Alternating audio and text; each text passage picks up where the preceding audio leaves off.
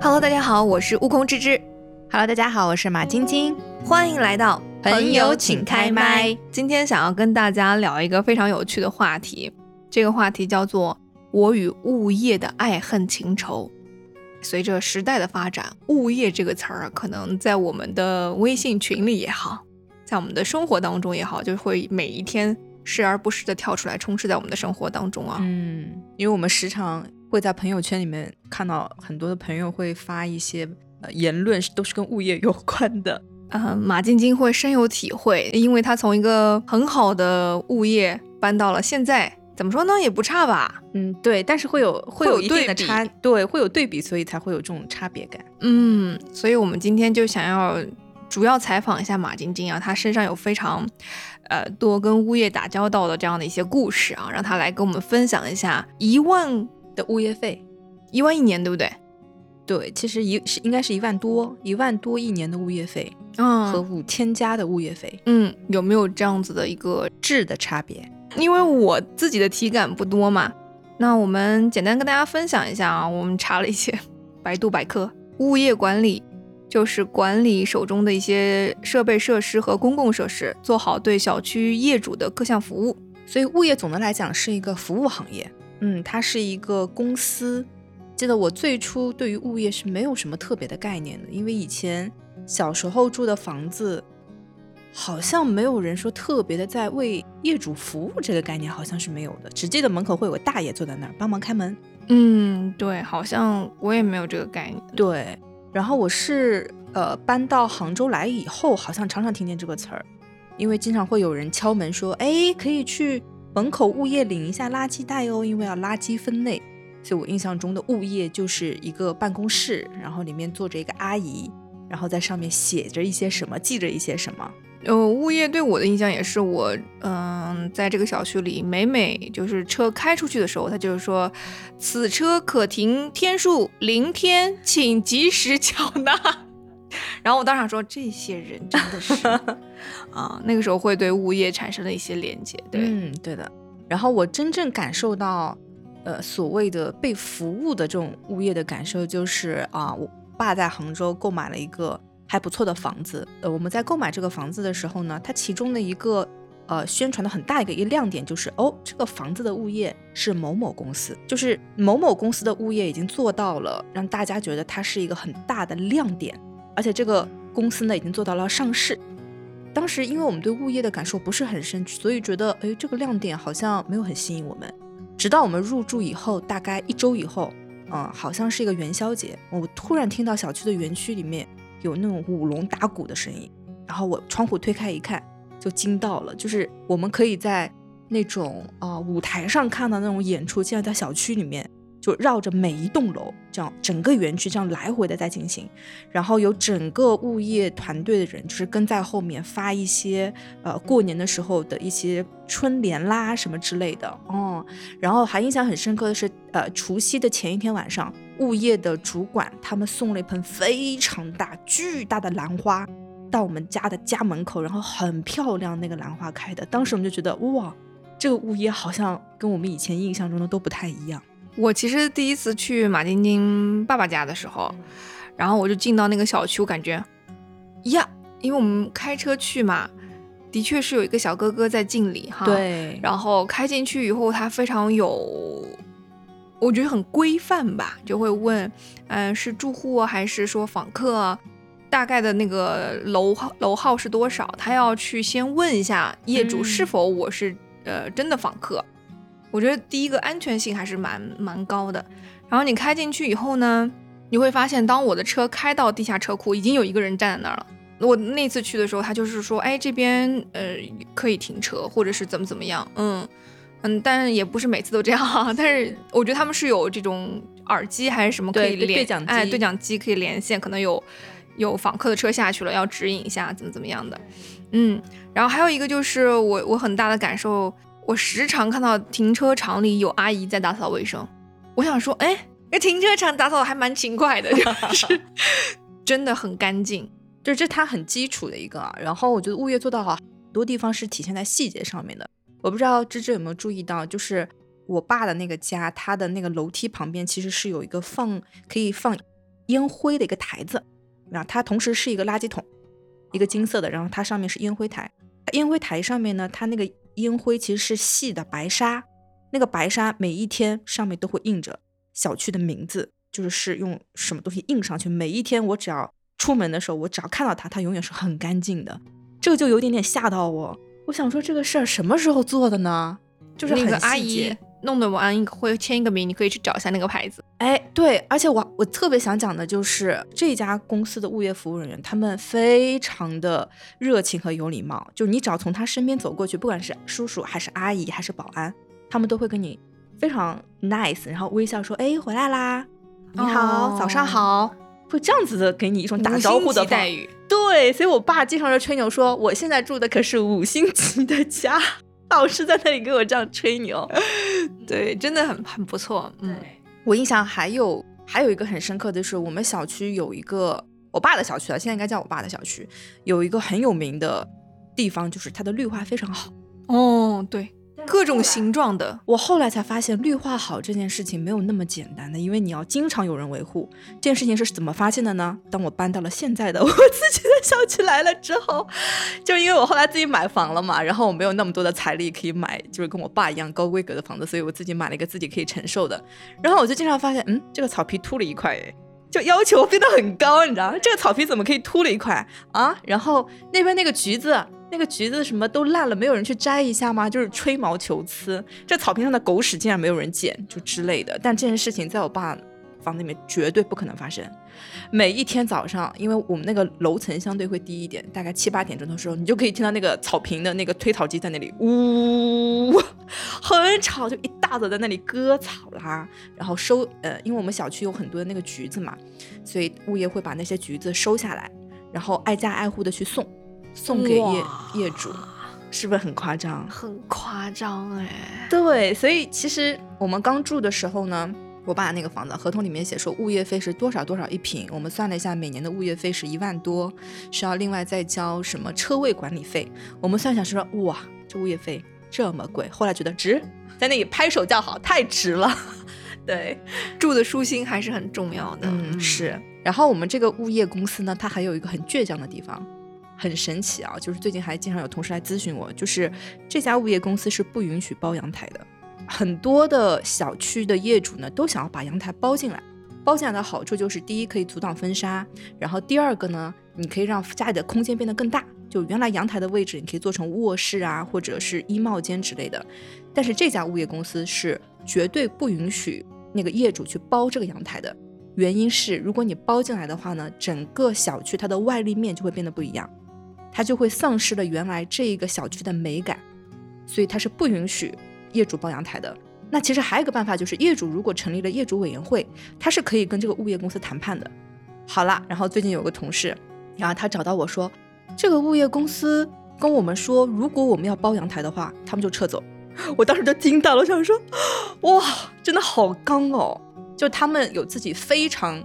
强硬的底线，对他们有自己的底线，就是他们是为了愿意保护这个小区的很多方方面面的事情而做出很重要的这个决定的。哇塞，那撤走吧，让他们，反正是 Steph 的小区。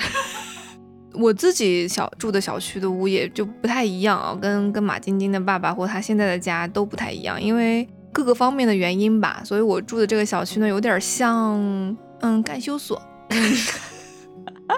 很精确啊，很精确。对对，干休所，所以呢，他可能大部分都是退休的一些老干部，然后所以他们的需求可能更多的倾向于，比如说像体检啊、检查这种，我倒是在我们家那个物业的那个群里有看到过，比如说每周几到几有哪儿哪哪儿来的医生在门口做，哎，哦，什么血压呀，嗯。那种咨询什么什么什么的，时间是几点到几点？这种会比较多。但像你们这种特别奢华的这种，呃，或者是有一些过节日的这种氛围感很少。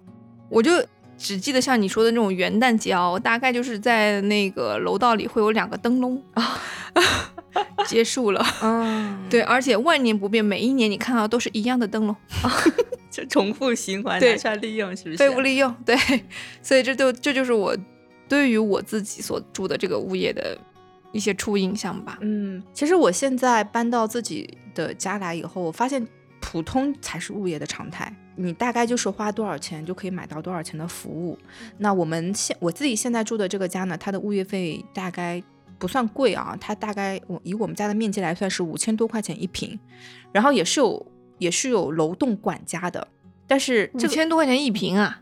一年哦哦，五千多块钱一年，五千多块钱一年，你们这这 这可是得嗯好的，然后我们呃也是有楼栋管家，然后你会发现这里的楼栋管家跟我爸那边的楼栋管家就完全是两个不同的风格，因为我们这边呃因为物业费便宜，所以你可想而知的是这个物业公司他收到的这个总的物业费会比较低，因此他招人的时候他给的工资是比较低的，所以他招到的大多数都是小孩儿。嗯，都是一些可能十八九岁的小朋友，那这些小朋友呢，会给到一个艺名，一个花名啊，就是我们也不知道他的真实姓名是什么，然后他得二十四小时拿着这个手机，然后他我们有一个管家群，然后只要有我们的业主在群里面艾特他，他是一定要回的。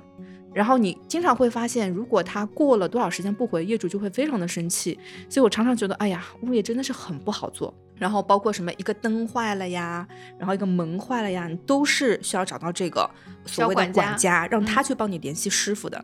那你就会发现，这个小管家呢，他在对待就是我们这些业主的时候，因为他年纪很小，所以他经常沉不住情绪，所以他时常会让你觉得，嗯，这个小朋友怎么这么说话，就很直，让你觉得，哎呀，他应该做不了多久就要走了。嗯，但是反过来，在我爸的那个小区的话呢，他招到的所谓的楼栋管家都是非常成熟的，啊，他可以就是感觉他可以 handle 住一切。然后如果群里面有人有质疑的声音，他会非常真诚的出来道歉，第一时间响应。啊，然后不管你你提出怎么样的要求，他首先是答应，然后马上艾特谁谁谁，他们会在多少时间内帮你解决这个问题，就响应的很快。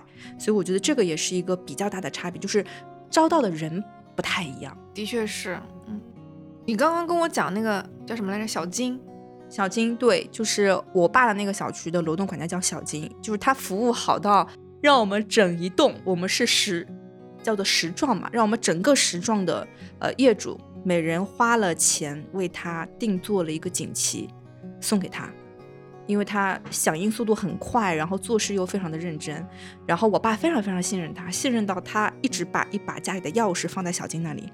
因为他怕我妹经常出门忘记带钥匙，所以他就跟你，他就跟我妹说，如果你出门忘带钥匙，就去小金那里拿一下。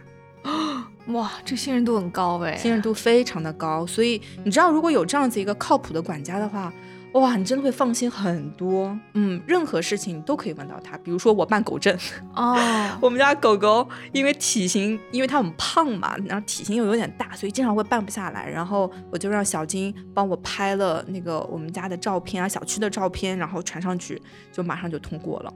嗯，对，我觉得这个还是怎么说呢？大公司的旗下的这种员工，可能从培训啊到对，整体的一个流程、解决方案、经验，可能都跟一些普通的物业不太一样。嗯，对对对，他们是很有章法的。我觉得这可能就是因为他们承接了很多的小区嘛，房子也他们自己建的，他们已经有一套非常完备的经验。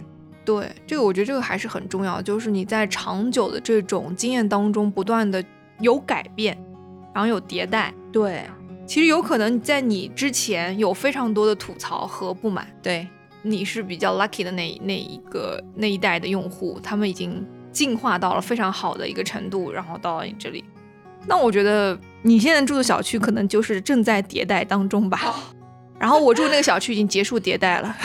我现在这个小区，我跟你讲啊，有有一个关于物业的，我一定要吐槽的事情，我甚至没有跟你讲啊，就是我们这个小区的物业呢，就是我们这个小区的地产商，是是是同一家公司，跟我爸的那个呃小区的性质是一样的啊。呃，有一天当我走进这个小区的时候，我突然发现，我非常漂亮的小区摆满了各种各样的摊子，我指的是烧烤摊、地摊、就是他搭了一些棚，就是有很多的小贩搭了一些棚，然后有人在那里露天的烧烤，就卖羊肉串，在小区内部哦，就你得走进小区大门以后，你会看到有有人在卖那种假的那种什么蓝莓。然后那种小小朋友的堆在地上堆成山的那种什么奥特曼那种玩具，一百块钱三件之类，我看到以后我就惊了。我想说，我进到了一个什么地方啊？是什么时候的事儿啊？应该是去年夏天的时候。然后我当时看到的时候，我非常的生气。然后我想说，到底是谁，就是有这个权利让这些就是摊位的这些呃摊主到我们小区内部来卖东西啊？而且把那些。过道全部都占了，而且做的非常的脏。然后我一看物业群，发现已经炸了，就大家都非常的生气。结果呢，我们的呃那个物业的管理人员呢，他说：“哎呀，他说这个其实是集团的意思，就是我们集团说要做一些呃惠民的便民的一些服务，所以就呃邀请这些小商贩来到这个小区里面。”可是这些小商贩根本就，你知道，就根本就没有质量可言，你知道吗？就是让你感觉去到了一个城乡结合部的那种、那种市集的那种感觉。然后我们的有一些业主就非常生气，直接跑到了那个物业办公室的门口去理论、去吵。所以到后面他们就很很着急的快速撤走了。然后经过这件事情以后，我们的物业人员嘣又换了一大批，所以我们的物业它流动率其实是很高的。从流动率上来看，就是也不咋地。对，你想说怎么会做出这种荒唐的事情？就是这件事情，如果放在我爸那个小区是不可想象的，就是疯了才会做这种事情。我那个小区，我印象很深的就是以前啊，还在疫情的时候，嗯，不是很严嘛，你要戴口罩，然后进小区的时候要扫健康码，嗯，我就发现一个非常奇妙的现象，我们我不是年轻人嘛。然后你会看到有老年人进去的时候，或者是年长的人进去的时候，可能都是老干部啊，什么什么之类的啊。他会主动给那个人开门，开这个小区的门闸。当然，我们每个人都有小区那个门禁卡，可以逼一下进去的啊。那我就也也也走过去嘛，他就说健康码。然后我想说，前面的老头老太太有扫健康码吗？然后我说哦好，那我扫一下给你看。你几幢的？我说我都住这儿多少年了。你还看不出来我是我是这里面住户吗？不是你自己不会就是带门禁卡刷进去吗？我想说，what？我亲眼看见他帮别人去开这个门闸，然后到我这儿就是变成这样了啊。然后后来他就不像一个就是服务行业，对，他有点像一个检查的，对，就那种感觉，就居高临下在说健康码，就那种啊，经常跟用户吵架的。我就从有有一天从我们家，我们家不是十四楼嘛，看下去的时候，他他穿着那个制服，然后跟对面的一户人家在一楼吵架，妈呀，疯狂的吵架，而而且他们就是可能是杭州话，他可能是杭州人，就在说杭州话，这样指，然后我当时想说，哇，这是啥呀？当时就觉得怎么会气焰这么嚣张？后来我跟我妈有吐槽这件事嘛，我说这。这是物业吗？还是什么？他说有可能是因为这个小区就有一些他们会租出去，把房子租出去，租给一些外外籍人员或者是外户人员，他们就觉得我们这种年轻人都是来租房子的，就是有一点就是看人说话的感觉。所以我当时想说，我的天哪，这种物业真的留在那儿干嘛？果不其然，疫情还没有结束，这个物业就被整体的投诉换走了。现在就换成了另外一家物业在承包我们单独的这一个这一个小区。我我当时真的是疫情期间被那老头气死了，就每一次到他那儿就就说健康码，就这样在他他在房间里很大喊，你知道吗？有的时候下雨，我还得拿着东西，然后去去找那个门禁卡去开门。而且你你会发现，只要你带了门禁卡，他也不说你健康码的事儿了。所以你这样逼去进去，他也没有拦下来说要看你的健康码呀。我每次想到这点，我就想说这是什么狗眼看人低的行为？嗯，我就确实对换的好。我几乎听过每一个就是换到新房子的同事都会跟我说他们跟物业吵架的经历，跟物业很容易吵架。对啊，就 但我们这儿应该还好，因为我们这小区年轻人比较多啊。但我也看到群里面会有一个中年大叔，他天天就会在群里面哦跟物业的人吵架。然后吵各种事情，比如说前段时间在吵一个垃圾分类的事情，因为嗯，其实物业呢，它是只是承包过来就是服务这个小区的嘛。那物业呢，其实是要收受到社区的指导的，就是社区工作人员来到这个小区里面会说啊，你们现在需要开辟一块地方用来专门做垃圾分类啊，这个是我们要做的事情。后来呢，这个呃小区的物业呢就不知道怎么好像没有经过我们的同意啊，就把一块绿地啊就草坪就割掉了。割掉了，然后做成了一个垃圾分类站。然后呢，因为它有它有时间区间嘛，然后那个时间区间的时候，你就会发现很臭这个地方哦哦。然后，那么正对着这个垃圾场的，就是放垃圾的这个的呃楼栋的用户就非常的生气，就是你为什么没有经过我的同意？所以就因为这件事情又吵了非常久。所以我觉得他们做事情呢就没有很谨慎，欠沟通。哎，他他没有很谨慎。我觉得总的来讲还是经验不够，嗯，还是没有这种很强大的经验支撑他们啊。然后再比如。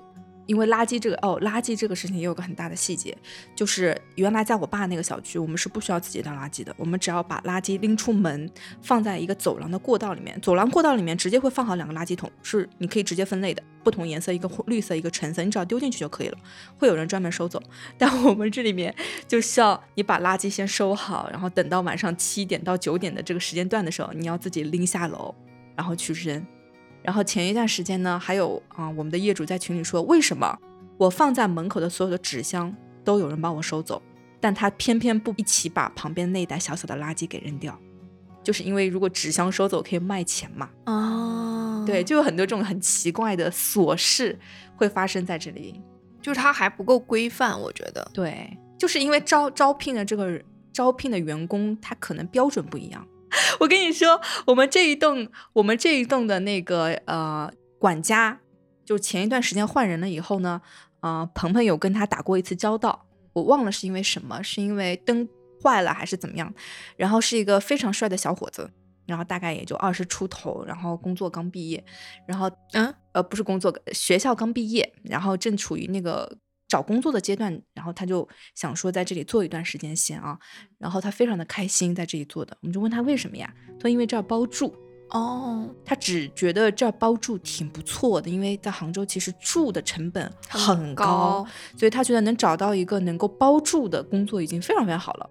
然后这个小伙子就是我刚刚跟你讲的，在群里面说话非常直的，就 直来直去的那一种。比如说有业主说，为什么过去了这么久了，还是没有人来帮我什么之类的啊？然后这个小伙子就说：“不久啊，才五分钟。”他会直在群里面 这样非常直接的怼小朋友，还没有经过社会的鞭打，现在应该正在 遭受业主的鞭打吧。然后像小区里的那些嗯绿化也是的，现在已经不仅仅是草皮缺一块补一块的问题了，现在我发现就是整一块都秃了。然后因为这个物业呢又没有呃比如说园林的这种资源啊，所以他自己会买一些盆栽。就是你看着好奇怪哦，旁边都非常的漂亮，中间有块秃了。他买了一些奇奇怪怪、很便宜的盆栽给它摆上去，有点像，就是诶，也不知道是什么造型的感觉。此地无银三百两，反正是蛮蛮神奇的啦。画蛇添足，我觉得物业真的是一分钱一分货，就跟买东西真的是一样的，就你花多少钱就是买多少的服务。所以你在买房子的时候，你已经知道这个就是你的物业了吗？我知道的。那你有做过什么调查之类的？我在杭州其实租过一个房子，就我今天下午跟你讲的那个房子的物业，就是我现在这个房子的物业。我当时对他的感受非常的好，我不知道为什么，因为可能我当时租的时候，我这是第一次带给我物业的感受，就是门口有人给你开门啊，如果如果你拿快递啊拿不过来的话，他会借你一个小推车之类的。我当时就觉得，嗯，这个物业挺好的，我觉得人也挺好的，然后。我搬到这儿来以后呢，是因为我已经经历过我爸那边的那个物业了，所以我已经带着一点点这种对比，对，有可能就带着对比的这种心态来看，就会觉得他这儿住过好的很难再住差的了啦，也没有啦。我们现在依然觉得是五千块钱就是这里物业的价格，我们是认的。对，如果你说把这个物业的整体换掉，换成我爸那边的物业，费用变成一万。可能就是我们会觉得，哎，可能要衡量一下。嗯嗯，就是其实元旦节的时候不舞龙也是 OK 的。兰花我们会自己买。哎，有多大能耐过多大日子吧。我觉得这个还是很重要的，不要去过度的去。但叔叔是值得的，对，叔叔是值得的。嗯，叔叔还是应该住在好一点的物业小区当中。对，少一些烦心事儿。对呀，我跟你讲，我们以后就是要追求这样的物业的这种小区。对，怎么样？什么时候买房？等我有钱的时候。好，那我们下一个话题。嗯，我觉得在买房啊、物业啊这些事儿，对我来说是一窍不通，所以我就很想要问采访一下马晶晶。如果说啊，比如说你存在一些问题的时候，你是如何跟物业去那个叫什么谈判？嗯。谈判吗？我现在没有遇到需要谈判的时候。嗯，我现在就是遇到问题的时候，我就会单独私信我的管家。很有礼貌的说：“Hello，管家，您在吗？我这儿有一些问题，想要什么解决就这样子。”然后我的管家也会很很及时的回我。我觉得目前接触下来，就关于管家解决问题这个事儿，目前来讲我还是满意的。嗯，管家这个概念，我只在就是我小舅的房子那边才听到过，因为我小舅是独栋的那种那种别墅，我以为只有在那种小区里面才会有管家这。那不然叫什么称呼啊？楼长啊？嗯，因为因为像我们就不会有什么管家，就我们那个小区啊，就没有这个概念。是，但因为因为我们这个小区物业跟房子是同一个地商嘛，所以我们这个房子还没有过质保期。如果有问题的话呢，我们就需要找到一个联络人，这个联络人需要帮我们再去找师傅。然后如果你想啊，当时卖房子的时候一听，哇，你以后有个管家哎，你想想看，他就会有一种就。让你 fancy 的词语，对，会让你觉得哇，以后我有个管家的这种啊，想要购买这个房子的欲望。听了你你你讲你爸这种物业，就突然觉得，哎呀，住在一个有好物业的小区，还真的挺重要的。嗯，其实我前段时间去我一个朋友的家里，他搬新家嘛，那天我就见证了他跟物业大吵。啊，嗯，然后他搬了一个新家，我这个朋友就是之前呃十月份结婚的那个朋友啊，然后去了他的新家。我的这个朋友呢很有想法，所以啊，他是有他的房子跟我这边一样是有个连廊的，他就做了一个就是很田园的这种小木门儿，就把自己的这个廊啊给封起来了。嗯，他就是那种推小推门儿，嗯，就是你可以跨过去的，有点像狗狗那种。对对对对对对对，就是他希望自己的家看上去温馨一点啊。然后呢，最重要的是他把旁边里面一个栅栏给拆掉了。因为它里面是一个设备间嘛，栅栏拆掉以后呢，他希望可以放自己的车，他有一个自行车很大，然后他的他房子放不下就放到那边。然后呢，那一天我去他家做客的时候呢，大概做了没五分钟，物业就带着社区的人来了，然后就跟我的朋友在那里啊，就是你刚刚讲的谈判，说我们已经跟你说过很多次了，这个栏杆是不能拆的。然后为什么你还要这样子，就是一而再再而三的？他说你知不知道这个是很危险的，什么之类，就一直在劝说他。然后呢，我那个朋友也很硬气啊，他就说我只不过是想把我的车放在一个比较安全的位置，什么之类的。我就我就听他们在那里就是这样子去谈判嘛。其实我在旁边听的时候。我是站在物业 那一边的，你知道吗？有朋友会听这个节目吗？我才不管嘞！我当时就给他反馈了，我说你这个东西就不应该拆啊，真的有点点危险的。然后他把他拆的是一个钢的一个就是栏杆嘛，就给他拆掉了。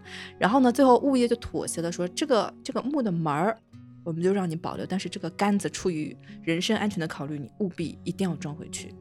我那天是有。相当于就直面这种物业跟业主之间的这种谈判，然后他们是一大群人，你会发现物业里面呢有一些人就是负责，呃，跟你非常严厉的谈判的，就很凶，就是说我们。再三的告诉你不可以，不可以就是不可以。其他的物业，呃，其他的业主也都是不可以的。然后有人呢是负责说好话的，说哎呀，我们也是理解你的，自己的家嘛，刚买，肯定是想弄得温馨一点的之类的。然后他们就打配合，然后还有一个社区的工作人员就一起来做这件事情。所以我当时觉得，哎呀，这工作真难做。只要涉及到服务行业跟人有关的，你就会遇到各种各样的问题。所以我记得前段时间我还跟那个鹏鹏在说呢。我说我们以后千万不要去做物业的工作，就是物业很难一点。说就像我刚刚提到我家那个邻居，他为什么常年没有人啊？因为他好像去到另外一个城市，然后就把这个有点像托管给某一个中介或者怎么样了啊？由中介来租，对，有租。但是呢，租的时候呢，他们就想要，比如说一户五五租啊，他们想租给五个人。哦，这个这个不行哎。所以有一段时间呢，我就听到我隔壁在装修。装修的时候就不停的打各种东西，他们要把它隔成很多间，然后在很多间呢，为了有多个人，那肯定是你的卫生间是要开多个的，所以就往下打嘛，然后可能打漏了，楼下那个住户就找上来，然后就反正各种，我还看到就有一次楼下就直接找上来堵在门口，你们要是再开工，我们就堵在这儿不走了，我们家都漏成什么样子，在那说嘛。然后我当时听到的时候，我想说天呐，然后就看到物业嘛贴封条贴在那个家门口，就说不允许再进行此类装修。啊，然后时不时的还有物业要上来检查一下有没有偷偷在装，因为他们有一段时间偷偷在装，嗯，就把那个封条碾开，然后进去偷偷装。那现在呢？现在就完全没有任何动静啊，嗯，那肯定是不允许的，怎么可能你要租给五个人啊？对对对，就这好像是不合法的吧？不合法的，不合犯法的，嗯，经常会有会有警察叔叔来查的。还有一次我发给我爸的，我在家里躺着睡觉，十点多了，我就在那睡觉嘛，一直听到有人在唱 KTV。就唱 K，而且唱的是那种很疯狂的，就是疯狂到什么程度呢？就感觉像喝多了在宣泄一样，所以声音很大。然后我就把窗户打开，我就想听谁啊？谁在门口？谁在广场上唱歌的感觉？你知道吗？我一看广场上也没人啊，然后我就把门关上，我就在那静静听。我想说这到底哪来的？听不出来啊，我就把门开开，我就从楼梯间走上去，我发现不是十五楼，十五楼很安静。然后我就找到最顶楼，我发现是十六楼在唱，大唱 KTV，然后门口全是鞋子，在开 party，可能是。关键是我想说，这你也开太响了，因为我走到十六楼的时候已经震耳欲聋了。嗯，就是可能我如果戴了 Apple Watch 那个手表都会超过我的九十的分贝。然后我就拍了视频录下来，因为我不在那个业主群里面，我就把它发给了我爸，我说现在这个点儿十六楼还在唱歌啊。就是当时也没有得到很好的解决，然后我就一直等到了十二点也没有结束啊！但是我睡不着，因为太吵了。所以这件事情物业不管吗？我不知道去联系谁，你知道吗？当时我想说，如果我报警的话，那就很麻烦，就是你还要去做笔录，警察，然后而且当时只有我一个人住在家里，我爸妈妈出去旅游了嘛，我要不要勇敢一点去敲门？但是门口有这么多鞋，怂了。对。然后又想又在想，就是要忍的话，又又感觉很难咽得下这口气。哎呀，你看这种事就要交给物业的。对然后我我我当时一想，中间人呢？门口那那群老大爷可能都已经睡得不知道去哪里去了，唉，所以就哎呀，还是需要物业的，对不对？嗯，我看群里就经常会有个业主艾特物业，然后说楼上太吵了，麻烦帮我提醒一下。但其实楼上的人也在这个群里，你知道吗？这是会。会艾特一个中间人哦，这个很重要，对哦，很重要。然后物业可能就会安排人真的上门去敲，嗯，说有有邻居说您可能有点吵什么之类的。哎呀，我跟你讲，这个就是像住这种高层最讨厌的事情，一定会有人在吵这个事情。嗯，像我进来以后就已经发现了，就是嗯，有有两户在吵，就一个就是说能不能就是在。十点以后不要再有这种奔跑的声音，或者早上不要起这么早之类的。然后楼上的业主就说：“我们家是小朋友，小朋友我没有办法控制他不去跑不去跳，而且我就给他垫了地毯。”啊，什么之类的，然后后来吵着吵着就说：“你有本事你就买别墅住啊，你就不要买这种高层。”就开始在群里面开炮，你知道吗？就吵到后面一定是这样子。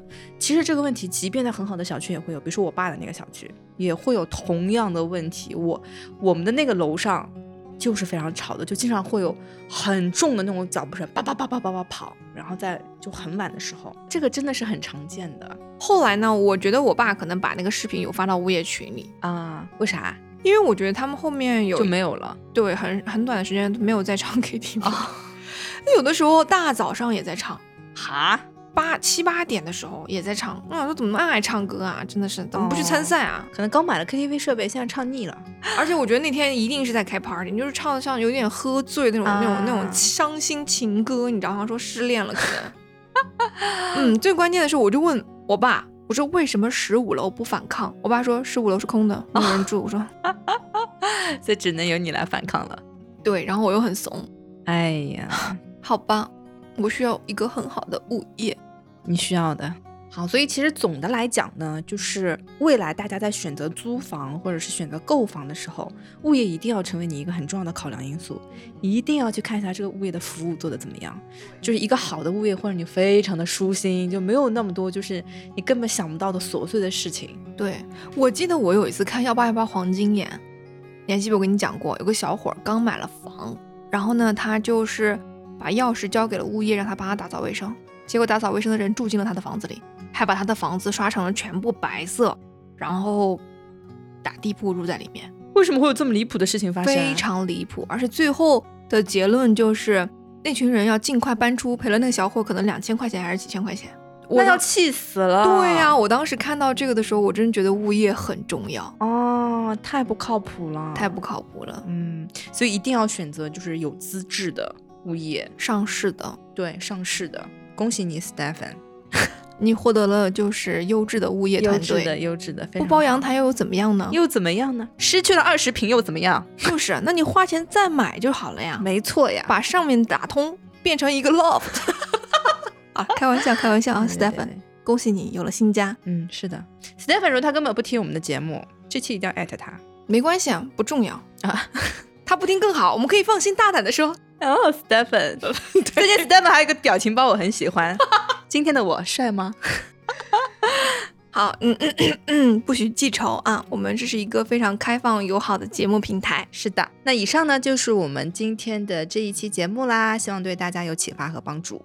嗯，我觉得就是通过我们为数不多的这样的一个体验，可以给到大家一些参考吧。嗯嗯，就在未来对。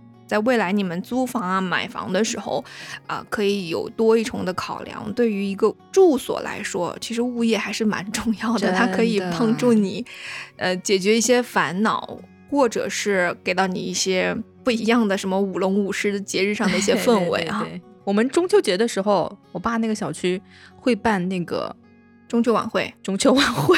很夸张，下次能不能找我们俩去当主持人？